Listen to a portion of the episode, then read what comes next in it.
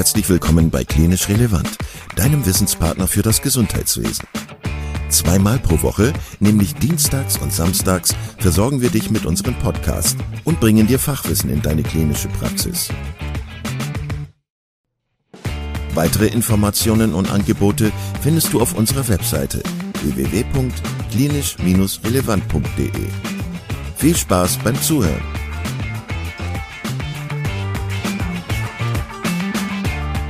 Heute mit Dr. Johanna Ludwig zum Thema Wege aus der Klinik und dem gleichnamigen Buch.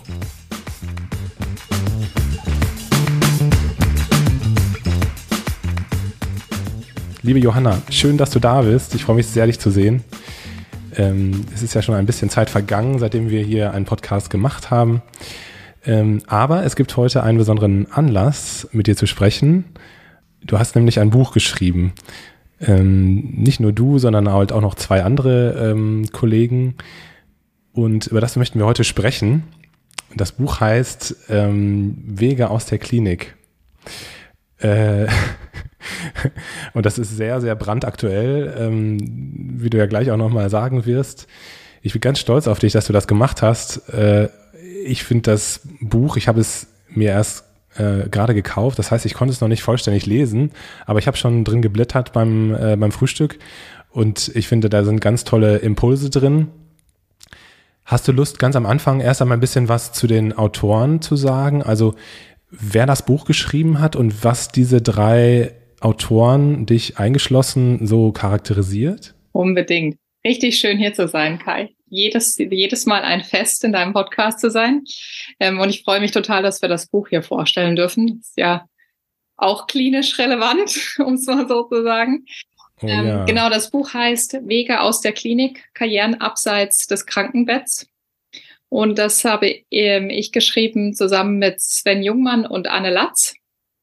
Sven Jungmann war, äh, also sind beides selber Ärzte, beziehungsweise die Ärztin, eine Ärztin, die ähm, also Sven hat auch mal klinisch gearbeitet, in der, war in der inneren Medizin, in der Notfallmedizin, in der Pulmologie und ist dann rausgegangen aus der Klinik, weil er gesagt hat, okay, ich, eigentlich ähm, habe ich noch ganz andere Talente, die ich irgendwie fördern will und wo ich merke, das reicht mir nicht. Ähm, und ist dann in die, im Bereich digitale Gesundheit in, erstmal in ein Startup gegangen, ähm, hat dann bei Foundersline anderen Startups geholfen und ist jetzt tatsächlich ähm, macht er gerade sein eigenes MedTech-Startup, wo er jetzt Mitgründer ist.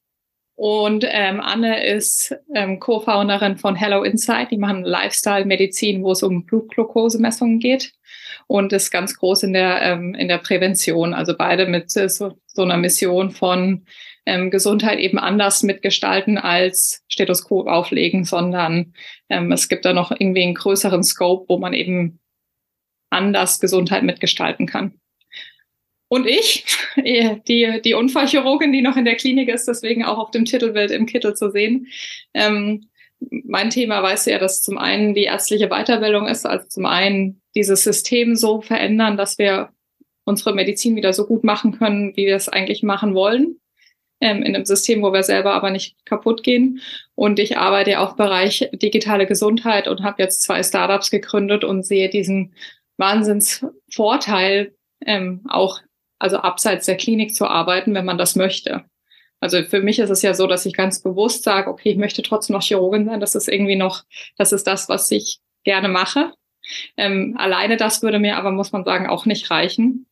Und wir kriegen alle drei so viele Nachfragen von ähm, Ärzten und Ärztinnen, die sagen, ja, irgendwie, also ich, ich kriege immer, du machst da doch noch was anderes, wie kommt man denn dahin? Ähm, Anne und Sven, glaube ich, noch mehr so, was, wie sieht denn so eine Karriere abseits von der Klinik aus oder von der Praxis? Weil das, das ist, womit wir ja groß werden. Also so ein Medizinstudium, jeder weiß, irgendwie jetzt danach entscheidest du dich für einen Fachbereich und dann guckst du dir an, welche Klinik du machst. Im Zweifel gehst du dann irgendwie im PJ in die Klinik, wo du weißt, da fange ich vielleicht mal an. Und danach wird man entweder Oberarzt oder man geht in eine Praxis. Und das ist so ein Karriereweg, der uns ja allen klar ist, wie der läuft. Aber die Karrieren abseits der Klinik, so was kann ich denn da eigentlich machen? Ähm, und wie komme ich dahin? Wie gestalte ich das? Das, das lernen wir leider nicht. Dabei ist das total wertvoll. Also wir können so viel erreichen um diese Expertise, die wir lernen im Medizinstudium oder noch mehr, wenn wir mal klinische Erfahrung haben, die brauchen wir einfach auch außerhalb. Und äh, dafür haben wir das Buch geschrieben. Ja, richtig cool. Wir sind in einer besonderen Zeit. Ich äh, kann mich erinnern, dass du mir das letzte Mal, als wir telefoniert haben, auch gesagt hast, das ist eigentlich äh, in, der, in der Klinik fast gar nicht mehr auszuhalten manchmal, äh, wenn man gerne eigentlich seinen Job machen möchte und seinen Patienten helfen möchte. Da werden einem sehr viele Steine in den Weg gelegt und auf der anderen Seite, wenn man jetzt diesen äh, Titel von eurem Buch liest, Wege aus der Klinik, dann könnte man so ein bisschen den Eindruck bekommen, das ist sowas wie ähm, die Ratten äh, verlassen das sinkende Schiff. Ist das so, ist das so gedacht? Mal ganz provo provokativ gedacht, äh, ganz provokativ gefragt. Das ist genau die Kritik, die wir häufig kriegen wo man muss auch ganz klar sagen, uns auch bewusst war, dass wir die kriegen, ähm, wo wir sogar schon in unserem Vorwort die Antworten dazu finden. Also ich glaube, wir haben alle mittlerweile die Marburger Bund-Umfrage gelesen, die eben irgendwie gezeigt hat, ich glaube, es waren drei von vier Ärzte überlegen, ob sie die Klinik verlassen wollen. Ähm, und mit dem Buchtitel ist natürlich schon den Finger in die Wunde, ja, was jetzt, ähm, wir, wir behelfen jetzt allen dazu, dass sie die Klinik verlassen, dann ist unsere Patientenversorgung nicht mehr sichergestellt. Also wenn wir das mit dem Buch erreichen, dann finde ich, dann haben wir einen richtigen Bestseller gekriegt, äh, kreiert. Ähm, aber das ist nicht das Ziel. Und das muss man ganz, also das wollen wir auch ganz klar sagen, sondern es geht darum, einen persönlichen Weg zu finden. Und ja, wir haben einen gesellschaftlich wichtigen Job, wir haben eine gesellschaftlich wichtige Aufgabe. Man muss aber auch sagen, dass es Wege also oder Karrieren abseits der Klinik gibt, wo man noch einen gesellschaftlichen größeren Impact haben kann. Also wenn man das mal rein rechnerisch betrachtet, zum einen. Und zum anderen geht es ja darum, dass jeder für sich irgendwie einen Weg und eine Arbeit findet, in der es einem gut geht und in der man aufgehen kann. Und wenn unsere Kliniken und unsere Arbeitsumgebung das nicht mehr zulassen, dann ist das Problem nicht derjenige, der aus der Klinik rausgeht, sondern ist das Problem die Arbeitsumgebung und das System. Und dann gilt es, das zu ändern. Und wenn wir das nicht anders schaffen, dann geschieht das vielleicht so, dass viele die Klinik verlassen. Ja, das ist ein Risiko, aber ich glaube nicht, dass das an unserem Buch liegt, sondern dann liegt es am System. Da, darauf ist es aber nicht ausgelegt. Also das Buch ist wirklich ausgelegt daraus, ähm, sich darauf zu konzentrieren, was will ich denn eigentlich? Was habe ich denn noch für Talente? Weil man muss ja auch ganz klar sagen, in so einem Arzt- oder Ärztinnenberuf ja, haben wir viele Talente, die wir irgendwie ausleben müssen, aber es gibt auch viele, die wir da gar nicht ausleben können, weil das ja, die Struktur eben eine andere ist und sich selber mal zu fragen, okay, habe ich denn da noch was, was nicht gefördert wird, was ich aber total gerne fördern würde und irgendwie mich anders einbringen würde, gesellschaftlich wichtig.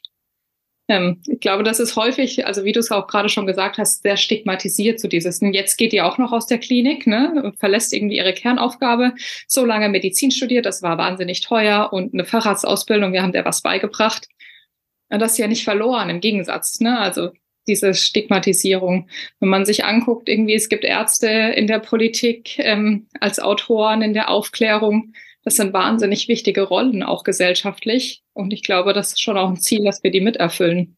Naja, und ähm, wenn ich, äh, wenn ich mich, mich selber angucke, dann ist es ja auch so, dass ich das Gefühl habe, wenn ich außerhalb der Medizin, außerhalb der klassischen klinischen Medizin auch noch was anderes mache, das zwar immer noch was mit Medizin zu tun hat, dann äh, gibt mir das ganz viel Kraft ne, für, den, für den klinischen Job. Also das ist was, was mich auffüllt eher. Und deswegen also ich habe das natürlich jetzt provokant gesagt gerade, aber ich kann natürlich total gut verstehen, ähm, warum ja Sven und Anne und du auch Wege abseits der klassischen Medizin gesucht haben und gefunden haben. Und ich finde das natürlich auch ganz toll, was, was ihr da macht. Und ich sehe natürlich auch den, den Impact, den man dann ähm, für andere Menschen, für andere Kolleginnen und Kollegen ähm, und dann natürlich auch für die Patienten bewirken kann. Also da, das wollte ich damit jetzt gar nicht sagen, aber äh, ne, also so ganz intuitiv kommt ja dieser äh, Reflex, dass man sagt, ja, das sind Nutz Netzbesch äh, Nestbeschmutzer, die äh, das sinkende Schiff verlassen und äh, jetzt sehen, dass sie da trotzdem noch ein trockenes Plätzchen finden.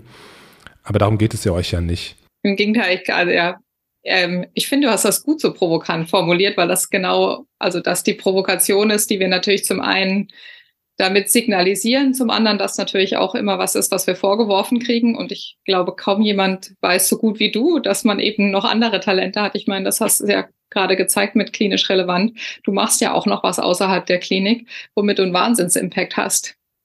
ähm, was ganz andere Talente und Eigenschaften von dir fördert, wahrscheinlich als deine klinische Arbeit. Ja. Also, das ist dieses klassische über den Tellerrand schauen. Für wen habt ihr das Buch geschrieben? Vielleicht kannst du das nochmal konkret sagen und jemand, der das Buch sich kauft und sich ähm, aussucht, was, was kann der erwarten von diesem Buch, wenn er das gelesen hat? Es ist kein, so, komm, so schreibst du deine Kündigung und hier suchst du den Job und da ist er. Ähm, das ist es nicht, das soll es auch überhaupt gar nicht sein, sondern die meisten Menschen, die uns ansprechen, und wir haben also aus diesen Gesprächen heraus das gel gelernt und äh, das Gelernte praktisch aufgeschrieben, ähm, ist selten die Frage, ich möchte jetzt da raus, was mache ich denn jetzt? Sondern meistens ist es die Frage, möchte ich denn eigentlich eine Karriere außerhalb der Klinik und wenn ja, wie kann sowas aussehen? Ähm, das ist meistens die erste Frage und äh, darum geht's. Also es geht zum einen darum, ähm, wieso verlässt man die Klinik? Warum machen das Menschen? Und was gibt's denn für Jobalternativen? Also wir haben uns auch tatsächlich die Mühe gemacht, die alle mal aufzuschreiben, zusammen mit, was sind Voraussetzungen, was sind Wege, die man dahin gehen kann. Und dann geht's viel darum, dass man selber, wie man selber für sich die Entscheidung findet. Also es geht zum einen darum, wir haben auch wirklich damit angefangen zu sagen, okay, wir haben alle nur eine begrenzte Lebenszeit. Das muss man einfach mal ganz klar sagen. Wir tun zwar irgendwie immer in, in der Klinik immer so, als würden alle anderen sterben und uns geht das nichts an. Ähm, aber es ist schon auch die Frage, wenn man in diesem Hamsterrad drinsteckt, in dem wir ja meistens drinstecken, einmal durchzuatmen und zu sagen, was will ich denn eigentlich mit meinem Leben machen? Ähm, und den Anhalt gibt es und dazu soll es anregen und dann auch die, den Weg oder die Entscheidung für sich selber zu treffen, okay, ist das was für mich oder nicht? Und dann ähm, gibt es Kapitel dazu, wie geht das? Also was würden wir denn empfehlen, wenn man die Klinik macht? Wie sind denn die einzelnen Schritte? Was muss ich denn beachten? Ähm, so was, was ist denn Self-Branding? Wie sollte ich mich denn irgendwie, wie baue ich mir so ein Netzwerk auf? Also diese Themen, die wir in der Medizin ja irgendwie nie bespielen, ähm, die aber außerhalb ja einfach total wichtig sind. Auch so, jetzt kann ich mir irgendwie unterschiedliche Dinge vorstellen. Was wie ist denn so ein Weg, den ich da gehe? Also es geht ganz viel um die Persönlichkeit, die das Buch liest und sich diese Frage stellt ähm, und nicht darum, was macht denn die Klinik eigentlich, wenn ich nicht mehr da bin? Aber es könnte auch sein, dass derjenige, der das Buch liest, am Ende sagt, okay, das ist nichts für mich, ich ähm, bleibe in der klassischen klinischen Versorgung, ich bleibe im System drin, wie man so schön sagt. Ähm, also das ist sozusagen so ein bisschen so auch eine, eine, eine Struktur, die einen da durchleiten kann, so dieses, dieses Buch. Und dann ist es ja auch eine ganz andere Entscheidung. Ne? Ab dem Moment, wo ich sage, okay, ich habe mir das überlegt und das ist bewusst die Entscheidung, die ich treffe, das ist der der Job, den ich machen will, ist das ja was ganz anderes, als wenn ich das Gefühl habe, ich laufe in diesem Hamsterrad und eigentlich glaube ich, weiß gar nicht, ob ich das will. Ähm, mhm. Sondern es ist immer im Leben was anderes, wenn man eine bewusste Entscheidung trifft. Und also ich persönlich lade natürlich dann jeden dazu ein, das System dahin zu verändern, dass es gesünder für uns selber wird, inspirierender für uns selber und dass wir wieder mehr die Medizin machen können, die wir machen wollen. Darin, darin stecke ich meine ehrenamtliche Arbeit. Ähm, je mehr sich damit beschäftigen wollen, umso lieber. Aber es geht genau darum, es geht darum, eine bewusste Entscheidung zu treffen und auch gar nicht um dieses, ähm, oh mein Gott, Hauptsache weg und weglaufen. Das wollen wir eben vermeiden, dass man sagt, ich muss auf jeden Fall raus aus der Klinik, weil ich muss mal schlafen und dann bewerbe ich mich bei, hast du nicht gesehen? Und auf einmal sitzt man da und merkt, aber das macht mich auch nicht glücklich, weil irgendwie, das sind überhaupt nicht die Aufgaben oder der Tagesablauf, der mir Spaß macht. Also genau darum, das wollen wir auch verhindern. Weil im Moment verlassen ja auch viele die Klinik, muss man ja klar sagen. Und ich glaube, jeder, der mal Medizin studiert hat, das ist, eine, das ist ein Wahnsinnsstudium, muss man sich ja nochmal vor Augen führen. Wir, wir leisten damit wirklich viel. Und wir haben verdient, da hinterher einen Job zu haben, der uns irgendwie erfüllt und der uns Spaß macht. Natürlich nicht 100 Prozent der Zeit, aber ähm, jeder hat verdient, diese Chance zu finden und nicht einfach in irgendwelche Fußstapfen zu treten, die uns vorgegeben sind, sondern eine bewusste Entscheidung da zu treffen und die Chance auf einen, auf einen Job, der uns wirklich Spaß macht und erfüllt. Haben wir, glaube ich, jeder Einzelne verdient. Hast du vollkommen recht. Ähm, ich habe dich als jemanden kennengelernt, der ohne diesen klinischen Job, ohne die Klinikversorgung, ohne die Patientenversorgung ähm, und ohne den Patientenkontakt nicht glücklich ist. Ähm, Vielleicht auch. nach so vier denke ich manchmal anders darüber nach. Aber ja. Nein, grundsätzlich, ja. grundsätzlich. Und klar, es gibt immer ähm, Phasen, wo man denkt, oh nee, ich kann nicht mehr. Ähm, aber jetzt noch mal ein bisschen weg von dem Buch vielleicht. Du hast es gerade schon angesprochen. Also es ist ja so, dass wir, wenn wir entscheiden, dass wir im System bleiben wollen und in der klinischen Versorgung bleiben wollen, dass es auch irgendwie unsere Aufgabe sein sollte, das System wieder dahin zu bekommen, dass wir da gerne drin arbeiten möchten. Und da wollte ich dich nochmal fragen, weil da bist du ja auch drin in diesem Thema. Was denkst du, was man so, was jeder Einzelne machen kann, um da wieder ein bisschen mehr Dynamik reinzubekommen, anstatt sich nur zu beschweren und zu sagen, ich hau ab? Das äh, ist mit mein Lieblingsthema. Ich glaube, für mich hat das mein Studium damals in Oxford den riesen Unterschied gemacht. Also gar nicht mal, weil ich da unglaublich wichtige Sachen gelernt habe und jetzt total schlau bin, sondern weil es da Menschen gegeben hat, die mich auch heute immer noch fördern und fordern, muss man genauso sagen. Für mich hat der große Unterschied gemacht, dass ich gemerkt habe, okay, ist, wenn ich ein Problem sehe, warum ist es nicht meine Aufgabe, das auch zu lösen oder mich daran zu beteiligen, dass es verbessert wird? Das heißt, in dem Moment, wo wir sagen, okay, das und das, das geht nicht, und dann also, und wir meckern ja viel, weil es auch wahnsinnig viel zu meckern gibt, ähm, genauso zu gucken, wie wenn wir irgendwie ein medizinisches Problem haben, okay, wie kann ich denn das jetzt lösen? Wie kann ich meinen Teil dazu beitragen, dass das, dass das verbessert wird? Und das kann man, glaube ich, auf unterschiedliche Arten und Weisen tun. Das kann man im Kleinen tun, in der eigenen Klinik dadurch, dass man sich da eben für einsetzt und sagt, okay, das ist irgendwie ein Arbeitszeitkonzept, mit dem wir nicht klarkommen oder wir brauchen mehr Personal ähm, und zwar nicht auf eine meckernde Art und Weise, sondern auf eine irgendwie, wir brauchen hier eine, wir haben ein Problem, wir brauchen eine Lösung, ähm, dass man sich da einbringt und zum anderen auch auf eine größere Art und Weise in berufspolitisch, Berufsverbänden, aber auch, ähm, also gibt's ja auch viele äh, Gesellschaften und äh, so weiter. Und ich glaube, das liegt an uns, das zu verändern. Also wir haben ja mit in dem, was wir leisten als Ärzte und Ärztinnen in unseren Krankenhäusern, eigentlich auch eine richtig große Macht. Also wir, wir sind ja die Leistungserbringer, die die Patienten, Patientenversorgung am Ende vom Tag machen. Und dieses, dass wir uns total ergeben und sagen, irgendwie das System ist furchtbar und wir sind aber da drin gefangen, ähm, ist auch unsere eigene Entscheidung. Also ich sage nicht, dass wir das von heute auf morgen total ummünzen werden, aber in den letzten zwei Jahren haben wir, glaube ich, alle gesehen, was möglich ist zu verändern, wenn Menschen sich hinstellen und sagen, das geht so nicht oder wenn Extremsituationen da sind. Und dann liegt es auch, glaube ich, einfach an uns und an der nächsten Generation zu sagen, ja, wir machen diesen Job wahnsinnig gerne und wir finden unseren Job selber auch wichtig. Das heißt nicht, dass andere Jobs nicht wichtig sind, muss man ja gleich dazu sagen. Ähm, aber wir möchten den auch gut machen können und damit ich den gut machen kann, brauche ich irgendwie ein bisschen Schlaf und ich brauche die Möglichkeit, mich weiterbilden zu können und ich brauche den Moment am Tag, wo ich durchatmen kann, weil dann muss ich denken und ich kann nicht ähm, 200 Sachen gleichzeitig machen, weil das Patienten und Patientinnen gefährdet. Und das liegt an uns, das mitzugestalten. Ich sage nicht, dass das eine einfache Aufgabe ist, aber anscheinend ist das die, die unserer Generation bevorsteht und dann müssen wir die anpacken. Wenn du jetzt an deinen klinischen Alltag denkst, gibt, vielleicht gibt es so drei, vier, fünf Sachen, wo du so sagen würdest, das sind so die Hauptprobleme, die so die, unsere Arbeit im Moment so schwer machen. Welche wären das? Das Krankenhausinformationssystem. Das einfach nicht user-friendly ist. Muss man ganz klar sagen, wenn das funktionieren würde wie unser Smartphone, wie viel Arbeit würden wir uns erleichtern? Das ist Arbeitsabläufe, die da nicht funktionieren. Ähm, das zweite ist, und da ganz große ähm, Call-out an die Politik. Wie kann es sein, dass wir immer noch keine elektronische Patientenakte haben, die so etabliert ist, dass wir eine gute Patientenversorgung machen können? Man muss ganz klar, ich meine, daran sterben Menschen. Und das ist, das ist eine reine IT-Lösung, die jetzt endlich mal geschaffen werden muss, die es in anderen Ländern schon Ewigkeiten gibt, die uns unser Leben schwer machen. Warum muss ich bei jedem Patienten die Medikamente erfragen, die ich dann nicht habe und die insgesamt dreimal abtippen?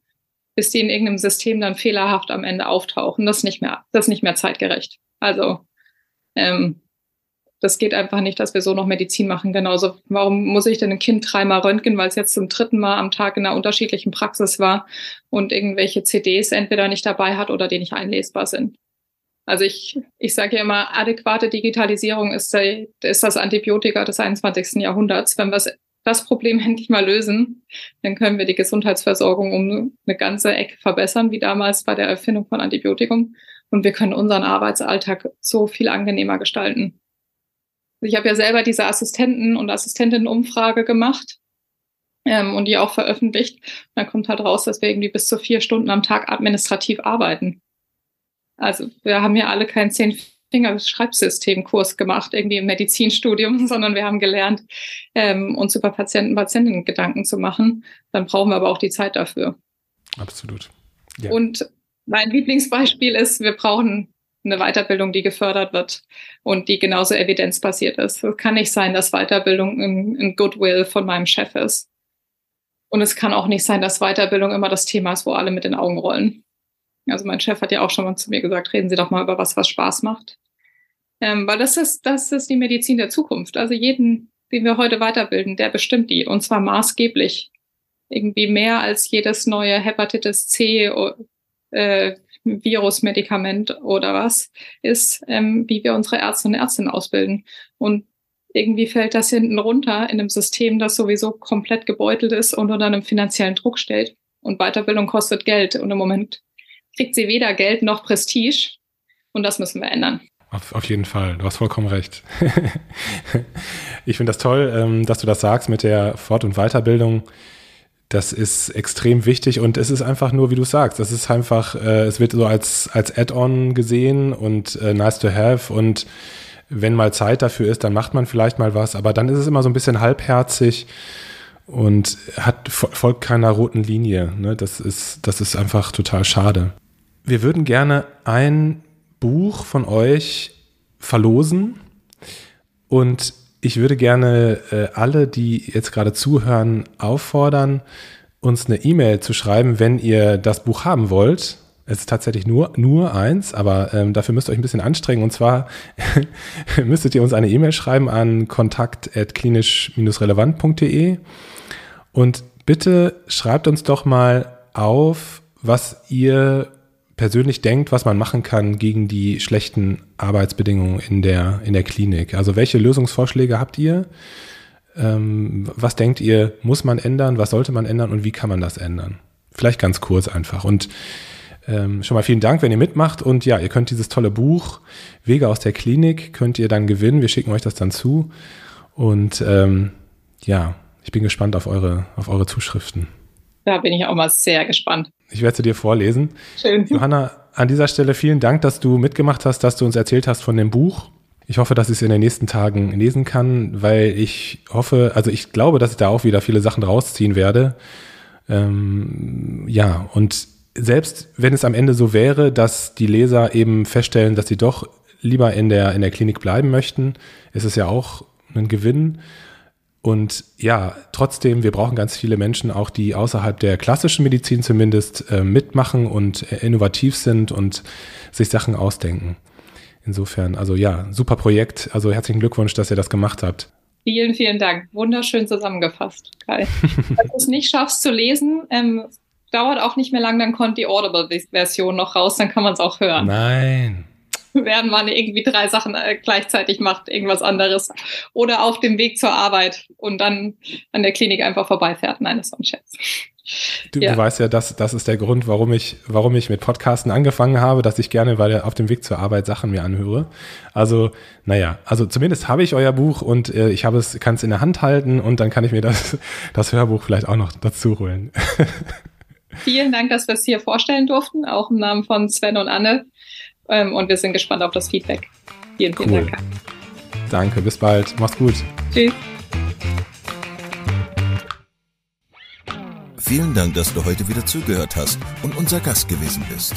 Wir hoffen sehr, dass dir dieser Beitrag gefallen hat und du etwas für deinen klinischen Alltag mitnehmen konntest. Wenn dem so sein sollte, dann freuen wir uns sehr über eine positive Bewertung bei Apple Podcasts. Falls du Lust hast mitzumachen und es einen Themenbereich gibt, in dem du dich besonders gut auskennst, dann melde dich doch gerne unter kontakt.klinisch-relevant.de. Gleiches gilt, wenn du Themenvorschläge oder konstruktive Kritik für uns hast. An dieser Stelle auch der Hinweis auf unseren Newsletter, den du unter www.klinisch-relevant.de abonnieren kannst und der dich immer auf dem Laufenden hält. Wenn du dich für unseren Newsletter einträgst, bekommst du einen 5-Euro-Gutschein, mit dem du in unserer Fortbildungsakademie einkaufen kannst. Wir wünschen dir jetzt bis zum nächsten Mal eine gute Zeit und freuen uns, wenn du bald wieder einschaltest. Pass auf dich auf, bleib gesund. Bis zum nächsten Mal. Ciao.